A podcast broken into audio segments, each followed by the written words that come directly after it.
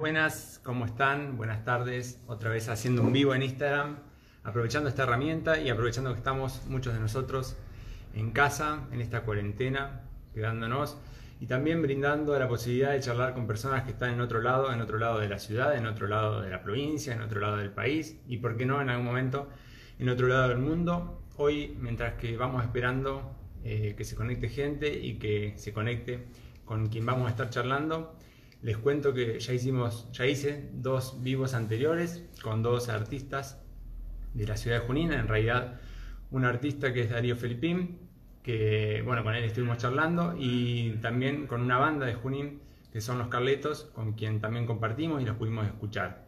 Y hoy, en el día de hoy, algo diferente, vamos a estar hablando con un productor artístico que se dedica a asesorar justamente a cantantes, a artistas músicos. Bueno, con él vamos a estar conversando, nos va a contar un poco lo que hace y también cómo ayuda a los músicos para que puedan avanzar en una carrera. Así que ahí se está conectando Claudio Herrera, con quien vamos a estar hoy charlando. Vamos a invitarlo para iniciar la charla. Bueno, a todos los que se conectan, obviamente muchas gracias y pueden ir a medida que van escuchando a Claudio, pueden ir dejando las preguntas que le vamos también a, pedir que vaya respondiendo. Vamos a esperar a Claudio.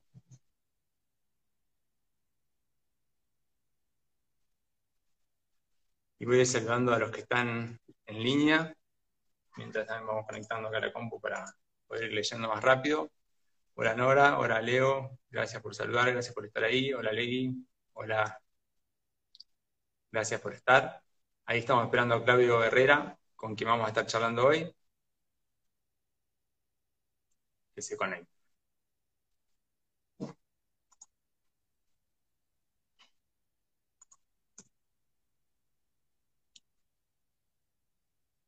Ya lo tenemos ahí.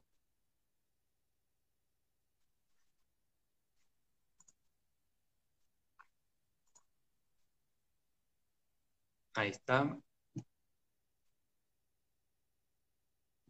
Vamos, Claudio.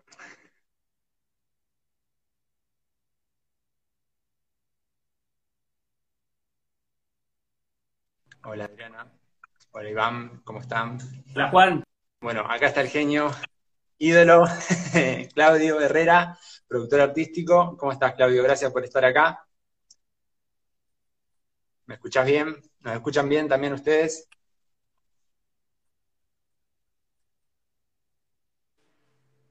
Bueno, bien, che.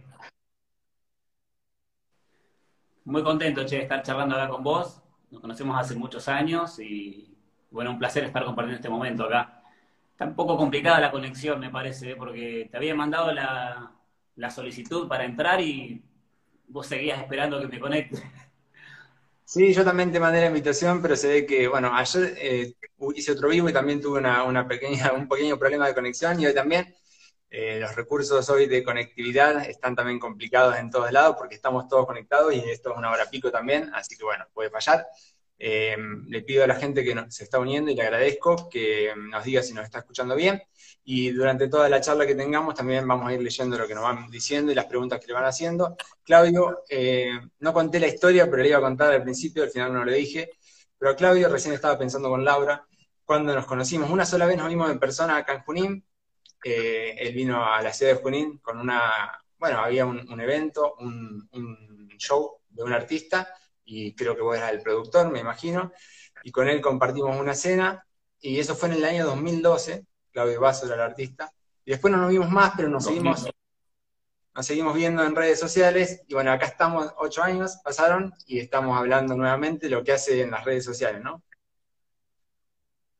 Tremendo, tremendo. Y no es que compartimos una cena, ¿eh? Compartimos un asado que hiciste vos, bajo la lluvia, creo, incluso, ¿no? Sabía que iba a llover. Un gran asado. Terrible. Eh, vos, Claudio, ahora estás en Buenos Aires, en Capital Federal, pero en ese momento estabas en el sur o, tengo un mal recuerdo. No, no, yo soy del sur, soy de Río Negro, de Chipoleti.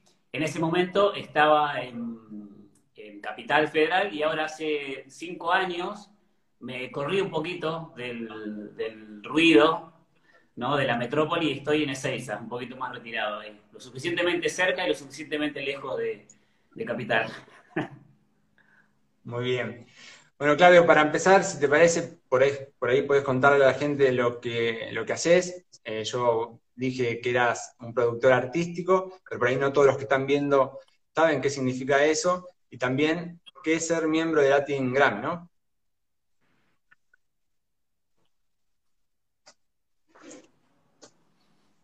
Sí, bueno, yo me dedico a la producción musical desde hace muchos años y he, recorrido, te digo, eh, casi todas las, las, podemos decir, los, los puestos que tienen que ver con el, con el tema de la música, ¿viste? Músico, eh, autor, compositor. Durante muchos años fui manager. En esa época, eh, cuando fui a Junín, estaba trabajando como manager. y me dedico actualmente a la producción artística y también a dar capacitaciones y mentoría personalizada a los, a los artistas que, que por ahí requieren, requieren algún tipo de, de, acompañamiento en alguna etapa específica de, su carrera, ¿no? Eh, y como decía, soy miembro de la academia de los Latin Grammys desde el 2013 más o menos. Eh, soy miembro votante, tengo esa satisfacción y esa responsabilidad de no solamente postular todas las producciones que voy realizando todos los años, sino también de, bueno, de votar, ¿no? De votar en cada edición y demás. Así que, bueno, ahí estamos. Bueno, genial. Y Claudio, si estuviste acá en el año 2012, ya hace ocho años que, que estás haciendo esto, ¿cuántos años antes estabas ya eh, trabajando de manager o, trabajando relacionado a la música? ¿Y vos eras músico anteriormente?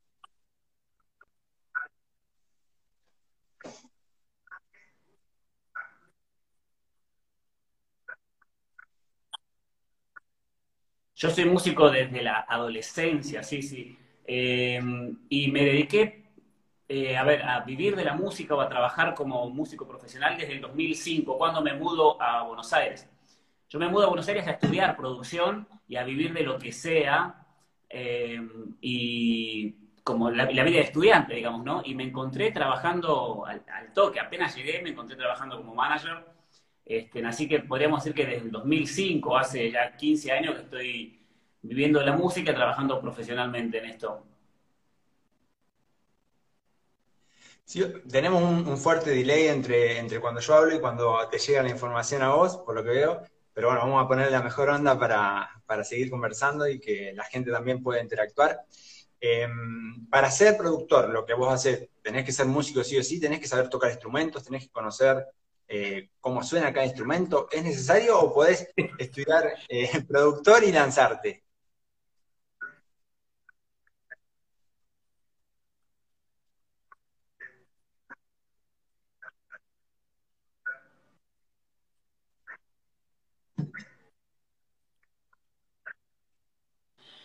No, no necesariamente. Viste que hay, hay un mito respecto a eso, al igual que con los entrenadores técnicos. Viste que a, Mourinho lo gastaban porque no, no podía ser un, buen entrenador por, eso y, demás, pero eh, no, no tiene, no tiene que ver con eso, básicamente. Mira, el trabajo del productor, yo siempre hago una analogía que es como el trabajo de un arquitecto, ¿no? El arquitecto no necesariamente necesita saber agarrar una, una cuchara para poder hacer un buen revoque, por ejemplo, ¿no? de, competencias y es, y es básicamente un trabajo creativo. El trabajo del productor es un trabajo creativo, trabaja básicamente en todo lo que tiene que ver con el diseño de una canción.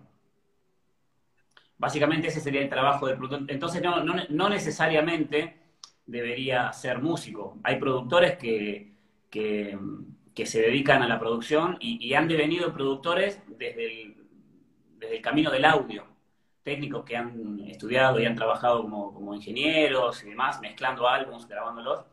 Eh, y no necesariamente tiene que ver con una, con, una cuestión musical, ¿no? Creo que todo puede ayudar y demás, pero, pero no, es, no es una condición para ser productor. Bien, ¿y qué hace un productor artístico para los que no saben? Hay, hay muchos que estoy viendo que son músicos que se están conectando, pero hay gente que no sabe lo que hace un productor artístico.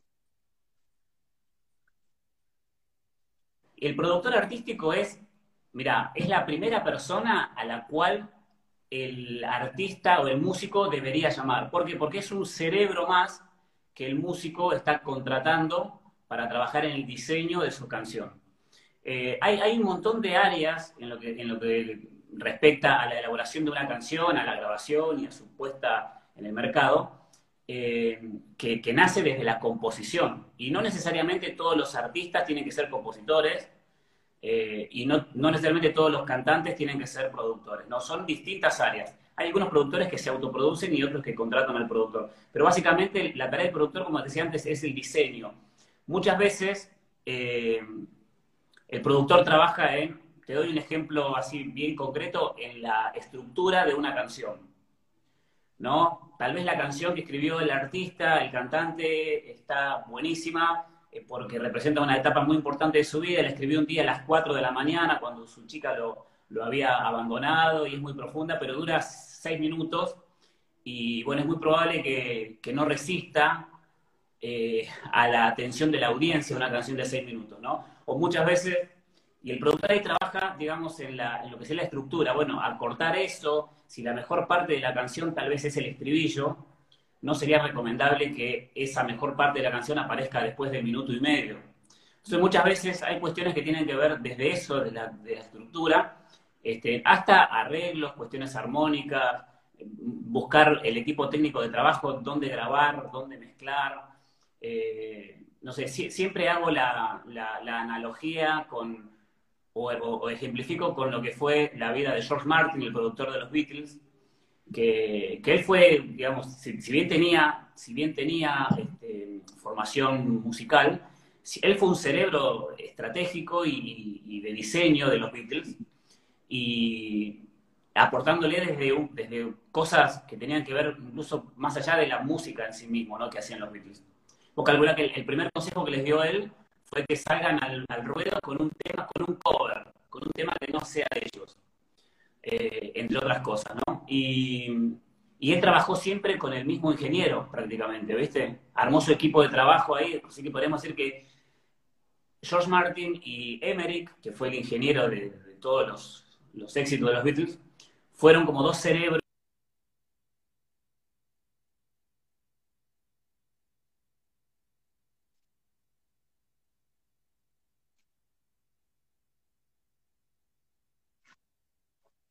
¿Estamos ahí?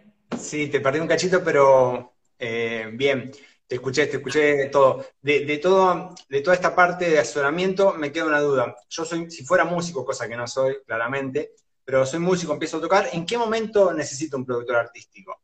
Eh, ¿Cuándo es el momento para, para que alguien me ayude a hacer esto? ¿Es en el momento cero? O digo, digamos, es el huevo y la gallina. ¿Tengo que arrancar con un productor o puedo transformarme de a poquito en músico y en un momento dar el paso y, decir a alguien, asesorame, mejorame? Mira, hay una, hay una primera etapa, este, ahí están diciendo algo, sí, hablando de Jimmy, sí, es verdad que nunca tocó nada y produjo un montón de grandes artistas. Eh, un gran dato. Eh, no, en realidad hay, un momento de, digamos, en la, en la etapa del artista en el cual va a pasar a plasmar sus canciones en una grabación. Creo, yo creo que ese es el momento en el cual deberían contratar, contactar a un productor. Es muy llamativo que acá, por, estas zonas del, planeta, no estamos tan acostumbrados a eso. ¿Viste? Eh, los músicos, cuando dicen, bueno, vamos a grabar, ¿qué es lo, qué es lo primero que piensan?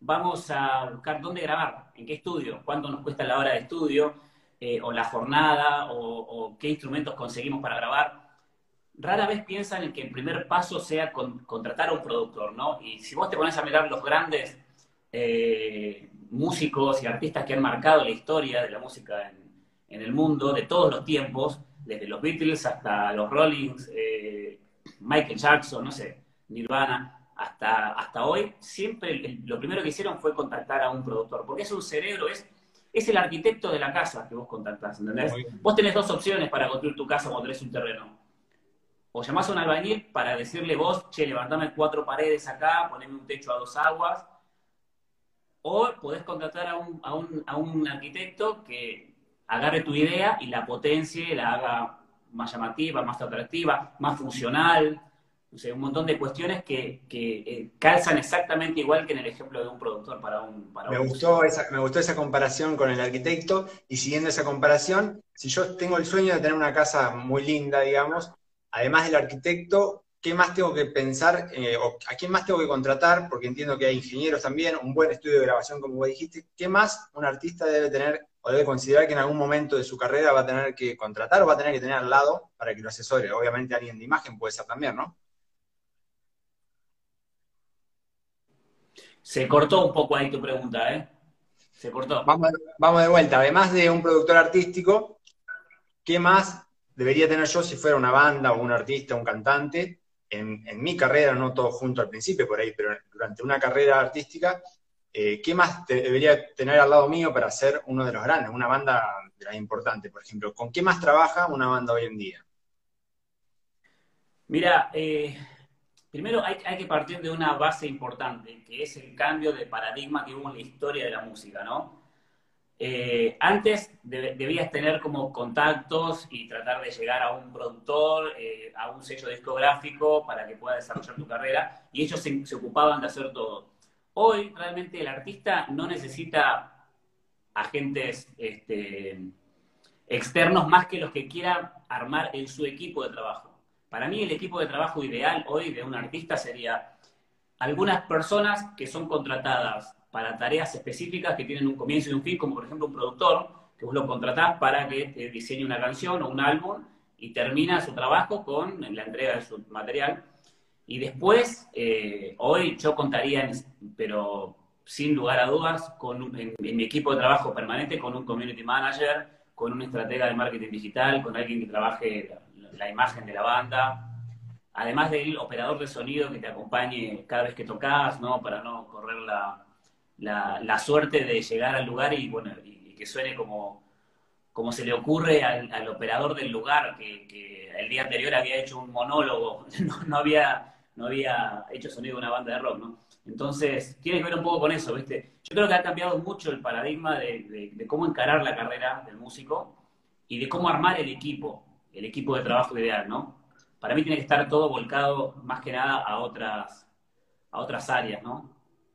Bien, Claudio, y si yo te contrato a vos como asesor, por ejemplo, que fueras mi asesor y yo soy el cantante, y por ejemplo, como vos dijiste, me levanto a las 4 de la mañana, agarro mi pizarra, anoto una letra, te la mando a vos, ¿cómo, cómo sigue, digamos, cómo es ese trabajo diario con un artista eh, cuando tiene un asesoramiento de alguien como vos, por ejemplo? Mira, yo lo que hago es, este, hay, distintas maneras de trabajar, ¿viste? Depende, depende un poco también si es un artista solista, si es una banda, ¿no? Donde hay cuatro o cinco componentes principales. Em, pero yo, por lo menos, la forma de trabajo que, tengo es eh, agarro la canción en su estado más puro, digamos, del artista. Eh, en su estado más puro es grabada con su celu y su guitarra nada más Em, y, a partir de ahí comienzo. Yo, tengo un equipo de gente con el cual trabajo, que son arregladores, programadores y demás. Entonces, en base a lo que, a, lo que el artista busque, a ver, me estoy, me estoy comiendo un paso, ¿no? Previo. Es la charla que tengo con el artista inicial, inicialmente, ¿no? Es ver cuál es el objetivo que tiene, hacia dónde apunta, cuál es este, la identidad sonora o artística que va a tener eh, cuál es el presupuesto que tiene para invertir también, porque eso es algo no menor. Este, y, después eh, comienzo a trabajar con mi equipo de, programadores y músicos, eh, trabajando en lo que sería la primer maqueta, ¿viste? El primer boceto, digamos, de lo, de lo que podría llegar a ser la canción. Y ahí hay muchas veces que las, las canciones o sufren grandes cambios o muchas veces no son tan grandes, pero son tal vez significativos y lo que uno trata de hacer como productor es potenciar la canción, ¿no? Entonces, una vez que ya trabajamos con, las maquetas esas y nos acercamos bastante a la idea final, convertimos eso en, música bien grabada, por decirlo de algún modo criollo, eh, y entramos al estudio a grabar directamente, ¿no? Pero básicamente sería esa mi, metodología de... Hay como una planificación hay, como una planificación inicial, digamos, de eh, lo que queremos hacer, el, trabajo que queremos hacer. Obviamente hoy cambió, ya no tenemos por ahí los discos que teníamos antes, no, no tenemos un CD. Cambiamos eso, por ahí puedes tener solamente un tema, porque también veo que muchos artistas, después te pregunto algo de esto puntual, pero lanzan solamente un tema y con eso ya son famosos. Y las redes sociales, como dijiste, que también es un tema no menor, eh, hacen que alguien pueda llegar lejos también. Pero también lo que yo veo es que por ahí los artistas o, los que quieren ser artistas cantantes eh, no saben que existe esta figura al principio, se van enterando después, entonces por ahí eligen el camino incorrecto y por eso también está bueno esta charla con vos para que por ahí le digas, mira, estos son los pasos. ¿Vos también pensás que tienen que, por ejemplo, cantar covers eh, al principio, una banda, por ejemplo? Eh, lo que pasa es que serían como objetivos distintos, ¿viste? Eh, y depende qué, papel juegue el cover dentro, de, dentro del show del, artista y dentro de su repertorio, ¿viste? Como que hay bandas de covers que son de covers, que son para eso, básicamente. Después hay otra búsqueda artística que tiene que ver más con la creación de un material y un contenido propio, ¿viste? La verdad es que es, este, eh, son dos cosas distintas. El otro día estaba charlando con un artista estábamos haciendo una mentoría personalizada y, de las cosas que hablábamos le decía, no, no abuses tanto de los covers, le decía, le decía ¿viste? Porque eh, tus canciones están buenísimas, lo que pasa es que hay que defenderlas más. Y es, y es medio obvio que si vos, no sé, lanzás el cover de Cerati, que sabés que fue un hitazo y además te sale bien y demás, y vas a tener bastante respuesta, ¿viste? Claro que sí, tal vez más que la de tu canción, que, tal vez lo único que le falte sea más difusión para, que la gente y tu público pueda internalizarlo, nada más. Entonces, es como que es un poco relativo, este Me imagino que muchas de esas cosas se definen al principio en esa entrevista principal que decís vos, cuando alguien decide dar un paso con, un asesor, como es tu caso, para la gente que nos está viendo que se va uniendo, Claudio Herrera es productor artístico, se dedica a asesorar músicos, acompañarlos eh, en toda su carrera y con él vamos a seguir charlando un ratito más. Así que si quieren dejarle alguna pregunta puntualmente sobre estos temas, eh, la vamos a ir leyendo. Gracias a todos los que se van conectando. Eh, en esa entrevista inicial, Claudio, que vos te sentás frente a un artista, ¿le podés decir, mira, dedícate a otra cosa, por ejemplo, o todos pueden ser artistas musicales? La verdad es que podría decirle tranquilamente, pero pero no, no, yo entiendo, mira, eh, a ver, eh, nunca me pasó algo como muy extremo, ¿viste? Pero el hecho de que, eh, de que un, vos le puedes decir a un artista, mira, está bueno lo que haces, está malo, o, es, muy subjetivo eso. La verdad es que creo que no, no, no entra, no califica, porque nadie es quien para medir el éxito que puede llegar a tener un artista, aunque a uno no le guste. ¿viste? E, es arte. Desde ese punto de vista es como que uno tiene que defender lo que hace y siempre va a encontrar a gente que le guste y gente a la que no, digamos, ¿viste? Nunca me pasó de, que alguien, no sé, no, no, no, pegue una, ¿viste? Pero entiendo también algo muy importante eh, para destacar es que para triunfar en el mundo la música no alcanza con cantar bien, ¿viste? Eh, me ha pasado de trabajar con artistas que se cantan todo, que son todos excelentes músicos y no pueden conectar. No hay carisma, no saben cómo llevar adelante la otra cuestión que tiene que ver con, la, con conectar con el público, con transmitir, ¿no? Eso que vos tenés. Y, bueno, y eso queda trunco, no queda en la nada porque un artista no, significa únicamente cantar o tocar bien, ¿viste? Tiene que ver con muchas otras cosas. Incluso te digo más, eh, más allá de esto que es totalmente subjetivo, ¿no? Que es el, carisma, la conexión con el público, la gente cuando consume un artista consume muchas más cosas que, la voz cantada, ¿viste? Eh, o la sensualidad de las caderas de la chica, o las letras contestatarias y políticas del artista. Hay, muchas cosas a través de las cuales eh, el artista conecta con su público, ¿viste? No, no, es solamente cantar bien, ¿viste? Eh, Ahí no, no, no, no, estaba diciendo algo también relacionado, que tampoco es tan fácil cantar un cover, y me imagino que no, digamos, porque cualquiera podría cantar, pero cantarlo bien es, diferente. Eh, entonar, la gente de los covers por ahí quiere que sean parecidos, o que sea una versión mejorada incluso del tema original. No todo el mundo, obviamente, puede ser artista, pero me gustó esto que vos decís que no le podemos truncar el sueño a nadie, digamos. Con, calculo que con constancia, y hay muchos jóvenes que por ahí están empezando, con constancia, con práctica, con profesionalismo, eh, cumpliendo los pasos y las, las etapas, se puede llegar, ¿no? Sí, totalmente, sí, sí, totalmente. Ahí hay una pregunta para vos, Claudio, que dice si el audio de calidad es lo más importante. No, no es lo más importante en absoluto. O sea, podés tener un buen audio y una canción que no, que no conecte, que, no pase nada, eh, o que, o que no esté bien interpretada. El audio es una herramienta más. Para mí el audio es, es un instrumento más, ¿viste?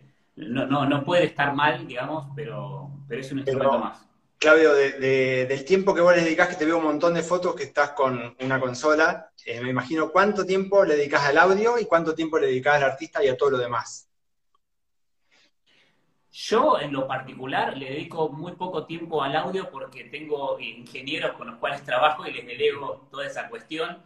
Y yo estoy más que nada con la cuestión un poco más global, ¿viste? Más del audio en general. Yo, no, no invierto tiempo mío, digamos, de Claudio, en buscar el sonido del bombo y del bajo. ¿Viste? Tengo, tengo esa charla previa con mis ingenieros eh, y, ellos ya lo buscan, ya me conocen, hay una cuestión, ¿viste? Debe pasar lo mismo que pasaba con, la dupla, salvando las distancias, ¿no? Claramente, de George Martin con Emery, pero ya, ¿viste? Eh, vos hablás y le decís, está muy filoso eh, y ya, ya sabe qué frecuencia tiene que bajar para eso, ¿no? Entonces, solamente desde ese lugar, ¿viste? Yo no le dedico mucho tiempo al audio porque, te vuelvo a repetir, tengo una, creo que es importante, creo que es importante pero hemos cometido el error por muchos años, los músicos, en creer que es lo más importante, ¿viste? Y la verdad es que no, y, se ha comprobado durante los últimos años de álbums que han sido grabados en, laptops y, han, y han triunfado en el mundo, ¿viste? Con semejantes artistas. Entonces, es una gran herramienta para comunicar lo que queremos comunicar, pero no, no, o sea, no... No es lo único. Si la, si la canción no está buena, claro, no, no, por más de que grabes en Abbey Road, viste, no, no te vas a convertir en John Lennon ni, tu tema va a ser Imagine, tiene que ver con muchas otras cosas. O sea que le podemos decir a los más jóvenes que por ahí no se preocupen tanto al principio por el audio, sino por todo lo demás. Ahí hay un comentario que dice de Julie, no basta con ser buen músico, necesitas estrategia, publicidad, carisma, ser buen animador, es un paquete completo y obvio constancia. Completamente, sí, sí. Sí, sí, completamente. Completamente. Tiene que ver con todo eso. Porque está lleno de gente que canta bien, ¿eh? Mi vecina canta bien y no, desafina nunca y no podría ser un artista, ¿no? ¿Y cómo hacemos desde Argentina, que es un país ya medio complicado, pero tiene buenos músicos, para llegar, para trascender, para romper fronteras? Porque con algunos artistas que he hablado, como que muchos tienen eh, en su cabeza un camino, por ejemplo, para ser eh, un artista global tenemos que primero pegar en Argentina, pero después pegar en Latinoamérica o en México y de ahí haces el salto al resto del mundo. ¿Eso existe en la vida real? Eh, hay mucho mito con eso, ¿viste? hay mucho mito y creo que eso se terminó de derrumbar directamente con, con lo que yo llamo la democratización de la industria musical. Eh, hoy vos podés, este, o sea, podés recontra pegar. O sea, yo nunca vi un, show de Imagine Dragons, por ejemplo, en vivo. ¿Entendés? Eh, y yo no sé si está en México, si, si están en Estados Unidos o están en el Congo. Y no me interesa. O sea, lo que yo compro de ellos como artista, lo puedo obtener por muchos lugares. Entonces, eso para mí queda totalmente atrás. ¿Por qué? Porque si no, eh, la, a ver, yo me mudé a, Buenos Aires en su momento a estudiar, porque bueno, acá tenía, digamos, como un entorno este, bastante más adecuado para desarrollar eso, para desarrollar la actividad musical y demás. Pero en cierta medida no, no, hoy ha cambiado muchísimo eso. Un artista de Junín podría explotar en el mundo ah. eh, y, vivir siempre en Junín, tranquilamente. O sea, no, no, no alcanza. Te digo, he trabajado con muchos artistas eh, mira, te doy un ejemplo, dos ejemplos tengo. Tengo un artista que se lo, pasa viajando, no tiene como un lugar físico, eh, y vive de la música, y no es que tiene una, compañía, o sea, es totalmente independiente, se maneja de solo, arma sus estrategias para poder conseguir los fondos, para poder tocar y demás. Tiene un muy buen manejo de sus redes sociales, a través de las cuales a él le ingresa no solamente el contacto con su gente, sino que le ingresan también el dinero que le pagan las, las, marcas para, para, aparecer, ¿no? En su, en su ropa, en el viaje que hace o, en el show que está haciendo a la orilla del lago o lo que sea, que tiene que ver con otras cuestiones. Y después hay bandas como, por ejemplo, he trabajado con una banda del sur, de la Patagonia, que es donde yo vengo, y ellos no han estado nunca en un festival grande eh, de acá, de, los conocidos en el país, ponele, no han girado tal vez por, por, los escenarios más grandes de, Buenos Aires, sin embargo, son bandas que recorren toda la Patagonia y han, pasado a Chile y han hecho más de 120, 130 shows en el año. Entonces, en ese sentido, también hay que desmitificar un poco de lo que es el, éxito en la música, ¿viste? El éxito no, no, es estadio y el fracaso es no salir nunca de, tu ciudad, qué sé yo, ¿viste? Eh, en el medio de esas dos cosas, hay un montón de gente que vive de la música y vive excelentemente bien, disfrutando de su pasión y dedicándose full time a eso, ¿no? Bueno, estamos, para los que no saben, estamos hablando con Claudio Herrera, que es productor artístico, que es un crack, un genio, que ha hecho, bueno, por lo que yo pude ver, porque nos seguimos en redes sociales, nos vimos una sola vez en Junín, como conté al principio, eh, ha hecho eventos y tiene a grandes artistas que era asesorado. Y también tiene una escuela o va, va a tener, ¿no? Tenés algunos cursos online, una academia eh, virtual, porque ahora también me imagino que la cuarentena también afecta al productor artístico, ¿no?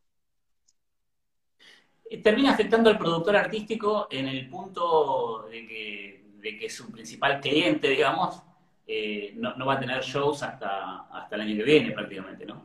Pero, no, vos sabés que lo, mira, yo estoy dando las capacitaciones sobre edición musical desde el 2010 prácticamente, en los últimos años le di como mucho más, más duro, más fuerte a eso. Son capacitaciones que tienen que ver básicamente con el negocio de la música y con la industria musical. Em, y la idea de, montarlo en un curso, digamos, en una academia específicamente eh, basada en el negocio de la música, lo venía teniendo, lo, tengo de hace dos años prácticamente, pero bueno, nunca hay tiempo como para poder este, concretarlo, ¿no? Eh, venía haciendo los workshops online, pero siempre así presenciales, y bueno, esta cuarentena eh, aproveché justamente como para darle el, envión final a eso y poder este, montar lo que estimo que ahora en, el mes de junio ya va a estar funcionando. ¿Eso va a funcionar directamente en tu página web, claudioherrera.com? ¿O va a ser con algún... En realidad, no, en realidad va, a funcionar en el dominio de emprenderenlamusica.com. Y va a ah, tener, va a tener todas eh, cursos y actividades relacionadas al negocio de la música. Yo, o sea, no, no, creo, hay que ver, pues no creo que haya un curso de cómo aprender a tocar piano, por ejemplo, ¿no? Eh, van a haber cursos que tengan que ver con el negocio de la música, con, este, con el, no sé, estrategias de marketing, con branding personal, con cómo hacer una buena transmisión este, online, con las distintas plataformas que hay, no sé. Tiene que ver un poco con, eso, ¿no? Porque creo que es donde el artista más desnudo está en la actualidad, ¿viste? En todas esas competencias que hoy es necesario que las, las sepa desarrollar, hoy más que nunca. Bueno, se nota que la tenés muy clara, Claudio, obviamente con toda la experiencia que tenés. Eh, me imagino que eso va, haciendo crecer y cada vez, además puedes ver un montón de artistas de diferentes países también. Eh, me imagino que todo eso te va haciendo crecer a vos y todo eso se lo puedes transmitir a otros artistas te llegan muchos mensajes de jóvenes que dicen, che, yo quiero ser eh, famoso, ¿cómo hago? Te mandan un tema para que vos lo escuches. ¿Cómo lo llevas eso en la práctica? Me llega cada mensaje a veces que vos decís, viste, eh, es una lástima que muchas veces me pongo a contestarles, ¿eh? Y a veces ni siquiera me llegan a entender, viste. Eh, mensajes de, gente que me dice, hola, escuchá mi música para ver si, si querés trabajar conmigo, ponele, ok, y vos cuando conversás un poquito, están buscando a alguien que les financie el disco como funcionaba en la industria pasada, ¿no? Eh, entonces, lo que veo es que hay mucho desconocimiento de cómo llevar adelante una, carrera musical hoy. O sea, el músico no ha entendido que está, que la tecnología y, las redes sociales y Internet lo ha empoderado de una manera increíble. Terrible, sí. Primero, el principal. Mirá, mirá, mirá, mirá lo que tengo acá. Pasamos de esto al streaming donde uno puede, yo puedo ponerme a cantar ahora y estoy de alguna forma llegando a un montón de gente y compitiendo con un montón de otros artistas. Obviamente que tiene lo bueno y también tiene eso de que, hay un montón, de que puede llegar a un montón de gente, pero bueno, así han salido también muchos cantantes famosos. Y por ahí un poco va el cambio que vos decís, esa democratización de la música es esto, es la globalización, es internet, son las redes sociales. Completamente. Sí, sí, tiene que ver, pero completamente con eso. Y aparte con entender, con entender que el artista no, nunca vendió discos ni cassettes, ¿viste? Eh, el artista lo que, lo que vende es, este, es otra cosa, es una, una experiencia, podríamos decirlo así. El artista vende una experiencia a su fan o a su oyente que puede ir en distintos envases el disco es un envase, antes fue el vinilo y antes fue el, bueno, el cassette o el vinilo, y, pero además de eso, del envase donde va este, la, canción, el, fan compra muchas otras cosas, como te dije antes, de un artista, ¿entendés? Eh, no, no, o sea, e, es una experiencia. la persona, lo que compra de un artista es la experiencia, es lo que el artista ese me genera a mí desde el escenario, desde una canción a través de Spotify, desde una remera que me puedo poner de él, o desde la entrevista que le hicieron y habló de política, o de los derechos humanos, o de lo que sea. Uno compra, eh, compra todo lo que el artista significa para él, ¿no? El ejemplo más claro que tenemos, eh, que, es, un extremo, digamos, podría ser el del Indio Solari, ¿no? La gente que va a un concierto, a un recital del Indio, no, no va a un recital solamente, no es eso por eso se va dos días antes y viajan, y viajan dos días para llegar, ¿no? Eh, Viste, tiene que ver con un montón de otras cosas, ¿no? Entonces, cuando uno cambia el enfoque, eh, deja de quejarse de las plataformas digitales porque no se venden discos, por ejemplo, ¿entendés? Porque en realidad no estás entendiendo que los cambios, los cambios que van surgiendo en la industria de la música, tienen que ver con los cambios que, que van surgiendo en la sociedad y en, los hábitos de consumo de las, de las personas, ¿no? Bueno, y, si, si, encontrás un joven que te pregunta cómo hago, porque son un montón de cosas, me está diciendo redes sociales, cómo me he visto, cómo canto, pero no tanto, la grabación, el productor, el ingeniero, la sala de sonido, ¿qué le recomendás a un joven para empezar? Porque es complicado con todo eso. Si querés empezar la música, ya desde el vamos decir, no, todo eso no, para mí no es. Pero me imagino que es más simple. Mira, Sí, pero mira, parecen un montón de cosas, ¿viste? Pero tal vez parecen un montón de cosas para vos desde, desde tu posición, desde tu trabajo, desde tu lugar de, diputado de la, de la, provincia de Buenos Aires. Lo mismo me pasaría a mí si, si, tuviese que convertirme en diputado mañana. ¿entendés? Hacemos un cambio por unos días, si queréis, probamos. es tremendo, es una cosa que es demasiado, pero en realidad el gran cambio, ¿sabes dónde, dónde es? O sea, ¿cuál es el punto de, quiebre? Es cuando el músico dice, esto va a dejar de ser un hobby y voy a vivir profesionalmente de esto, voy a dedicarme a esto. Porque es lo mismo que si vos querés eh, montar cualquier negocio, la carrera del músico, el gran problema que tenemos los músicos es que no lo vemos como una carrera más, como una profesión más, ¿entendés? O sea, viste que los ejemplos que vos dabas al principio que te comenta la gente, no, es que hay que eh, México y después Estados Unidos y después... Sí. Viste, pensás en eso y pensás que es una cuestión de suerte. Y, y, no es así en absoluto. Vos tenés que bajar eso, toda esa espuma que, que vimos en las películas o en la industria pasada, y llevarla a la realidad de que vivir de la música tiene que ver exactamente igual como vivir de cualquier otra profesión. Entonces vos decís, yo me dedico a la peluquería, soy, no sé, quiero poner una barbería. Es un montón de cosas que tenés que aprender. Tenés que aprender a hacer los cortes, a usar la navaja, a usar este, la tijera, a usar los distintos niveles de máquinas. Además, bueno, hay que poner un, salón. ¿Y si dónde lo ponemos? Acá, ¿no? En el centro, en los canales. Hay que, hay que llamar a una un publicista, el contador, la municipalidad. Son un montón de cosas que uno lleva adelante porque es algo que le apasiona y quiere vivir de eso, pero es exactamente igual, o sea, no, no, no hay otra cuestión, ¿viste? Lo que pasa es que el punto es ese, como decía Juan, el punto es cuando vos decís, bueno, me voy a dedicar a esto, entonces cambia tu percepción de eso y te comenzás a preparar y a conocer un poquito más de lo que tiene que ver con el, con el negocio, básicamente, ¿no?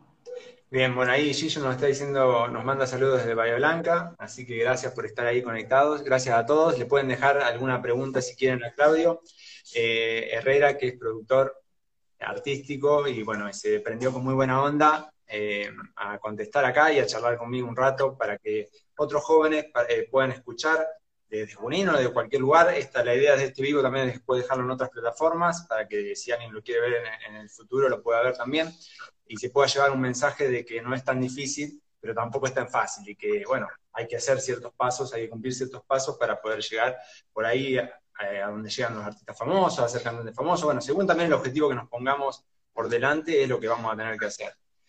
Claudio, eh, ¿cómo usás las redes sociales vos y cómo las debería usar un artista, un cantante y cuáles les recomendás para empezar también eh, a volcar la música, por ejemplo? Bueno, eh, las redes sociales para mí son todas importantes. Primero y principal, consejo número uno, no tengas tu perfil en privado. Es increíble como un montón de artistas que deberían darse a conocer lo tienen en privado, ¿viste? Voy a decir, es el antes del ABC, la precuela.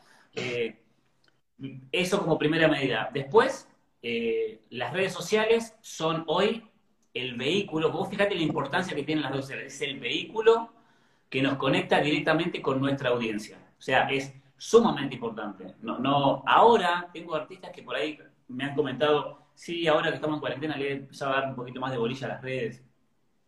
Para mí pasa todo por ahí pero absolutamente todo por ahí hoy es la manera, o sea, vos calculás que en la industria pasada, vos para poder, para que la gente te conozca, para poder llegar a la audiencia, tenías que ir a la radio, no cualquiera iba a la radio, eh, la radio no te daba bola, eh, viste, porque querían estar con los artistas más consagrados, un montón de cosas que todos los músicos que estén conectados las, deben saber. Eso ya murió, o sea, yo conecto directamente con mi audiencia acá, no me interesa la radio, este, porque además tenés que ver dónde está tu audiencia. Entonces ahí pasamos al punto de qué, qué, red social utilizar, ¿viste? Bien, y Yo creo que... O por ahí, totalmente. dedicar porque el tiempo es finito, es lo más valioso, y por ahí, si tenemos 10 redes sociales, no hacemos nada bueno ninguna, entonces ahí donde va la pregunta, ¿cuál elegimos? Y también las plataformas para subir la música, YouTube, Spotify, no sé, SoundCloud, el que sea, ¿cuál elegimos primero? Porque tenemos poco tiempo, por ejemplo. Mira, vos tenés que ir a, donde esté tu, el target de tu, de tu audiencia, definitivamente, y apuntar ahí. Para mí hay que estar en todas, eh, como se pueda, pero darle grosso a, a, donde esté tu, tu, audiencia. Si vos haces música melódica de 40 años para arriba, sabés que en TikTok no va a estar tu audiencia probablemente, ¿no? por ahora. Eh, entonces, por ahora, claro, por ahora. Yo tengo más de 40 y ando haciendo cosas extrañas en TikTok también. Estás en TikTok porque no, ahí no te sigo, te voy a seguir entonces. Ahí no te vi. Bueno. Eh, entonces, bueno, eso. Y después, plataformas, eh, eh, digamos, de, streaming o de descarga, hay que estar en todas, hoy puedes estar en todas, pero yo quiero que, la, que los, los músicos tengan presente esto, que hagan mucho foco en YouTube, ¿viste? Porque es como que van todos detrás de la plataforma medio de moda, que hoy es Spotify, y está bien estar ahí, ¿viste? Pero han dejado de lado YouTube y YouTube hoy sigue siendo el lugar donde más música se escucha y además eh, Google te ofrece un montón de herramientas de marketing digital y de datos, ¿no? Que los datos son todo hoy, que no te los ofrecen otras plataformas como Spotify, por ejemplo, ¿no? Digo, datos en el sentido de que vos armás una estrategia, subiste tu videoclip hoy y vos podés medir eh, cuántas personas le dieron clic y lo vieron hasta el final, o lo cortaron a la mitad, o lo que sea, y hacer remarketing para que tu segundo videoclip le llegue a esos mismos que lo vieron completo. un montón de cosas que te ofrece YouTube hoy y además cuando lo monetizás paga, paga bastante bien y te puede pagar hasta por Western Union. Vas acá y retiras pesos, ¿viste? Creo que es bastante interesante. Muy bien. Me imagino que todo esto estará en la academia virtual y enseñarás ahí también aplicar todo esto porque debe haber muchos secretos por aprender en cada una de las plataformas. Calculo también para sí, re, largas mis, respuestas, ¿no? Pasa que me, embalo, ¿viste? No, pero es lo que la gente quiere escuchar, así que está bien, obviamente a mí no me van a querer escuchar, sino que vos largues los secretos que tenés, algunos, para que los jóvenes, sobre todo que a quien me interesa que te llegue tu mensaje, puedan llevarse algunas herramientas también para después de esta entrevista poder empezar a googlear, a tocar, a aprender, a subir a ver eh, cuáles son esas plataformas, para qué sirven y, bueno, cómo subir la música, también, como dijiste, generar ingresos, ¿por qué no? En alguna de ellas, eh, ir mejorando, porque en una se sube video, en otras se sube solamente el audio, en otras habrá que trabajar de, diferente forma también el tipo de audio a subir. Bueno, hay un montón de, detalles que también está bueno aprender. Muchas herramientas están gratis para aprender, pero para otras existen también los cursos como los que vos das. En estos 15 años, y te cambio ahí un poco de tema, porque hay una pregunta relacionada también de carrera, eh, más o menos. Eh, ¿Tenés algún momento así que decís, wow, este momento me lo quiero guardar para siempre? Sé que ganaste algunos premios también. Eh, bueno, ¿cuál es ese, momento? En alguna parte también creo que estuviste en algún momento. ¿Cuál te llevarías, digamos, cuál querés guardar y decís, este es mi momento? Qué pregunta, che, la verdad es que es una pregunta muy difícil. es una pregunta muy difícil. Y hay muchos momentos, ¿viste? No sé, mirá, yo, eh, si bien eh, para, para mí, el, a ver, hay muchos momentos. Creo que el momento eh, más lindo es cuando, cuando en mi caso como productor, es cuando el, el cuando salió todo como lo habías imaginado, cuando el artista quedó contento con lo que querías hacer o cuando el show salió como, como, debería salir. Pero si vos me preguntás hoy, eh, hoy te diría que es cuando estoy eh, trabajando con las asesorías, ¿viste? Eh, y justamente ayer estaba terminando de escribir un plan de acción para un artista que estoy asesorando y al final le, terminé escribiendo con un montón de frases que tenían que ver, ¿viste? No, era tanto tan técnico, sino tenían que ver con algo que salía de adentro mío, que era, eh, te deseo todo lo mejor, tenés todo para poder hacerlo. Es, eso, digamos, ha, cambiado un poco en mí eso, ¿viste? Te diría que, que lo, más importante hoy son esos momentos, ¿viste? Eh, para mí de poder, de poder compartir y poder ayudar. Bueno, si te convertís también en un motivador, y me imagino que por ahí también en un amigo de los artistas, porque los acompañás en los momentos importantes de ellos también, y vos estás ahí, y cuando le va bien, me imagino que también te va bien a vos, y por, por lo tanto se festeja. Así que eso obviamente que es importante. Bueno, Claudio, eh, no te quiero robar más tiempo, te quiero agradecer porque estuviste eh, desde el primer minuto que te escribí eh, con el ok para poder hacer esta charla nos llevamos un montón de, información, que para mí obviamente es todo nuevo, pero que bueno, para los por ahí los cantantes, los artistas, los músicos, eh, es un poco más familiar, pero seguramente dejaste alguna de las cosas, alguna de las respuestas que querían tener. Así que te agradezco de vuelta y bueno, vamos a ponerle fin a esta charla y ojalá que en el futuro podamos hacer otra para volver a vernos, porque que no sea cada ocho años, no sé cuántos años pasaron, si ocho años, que sea un poco más cercano por lo menos. ¿eh? Me alegro verte bien, eh, bueno, un gusto y ya te considero un amigo a la distancia. Igualmente, Juan, para mí un placer y que se repita nuevamente y que se repita el asado, por favor. ¿Cómo no? bueno, vamos, vamos por eso entonces.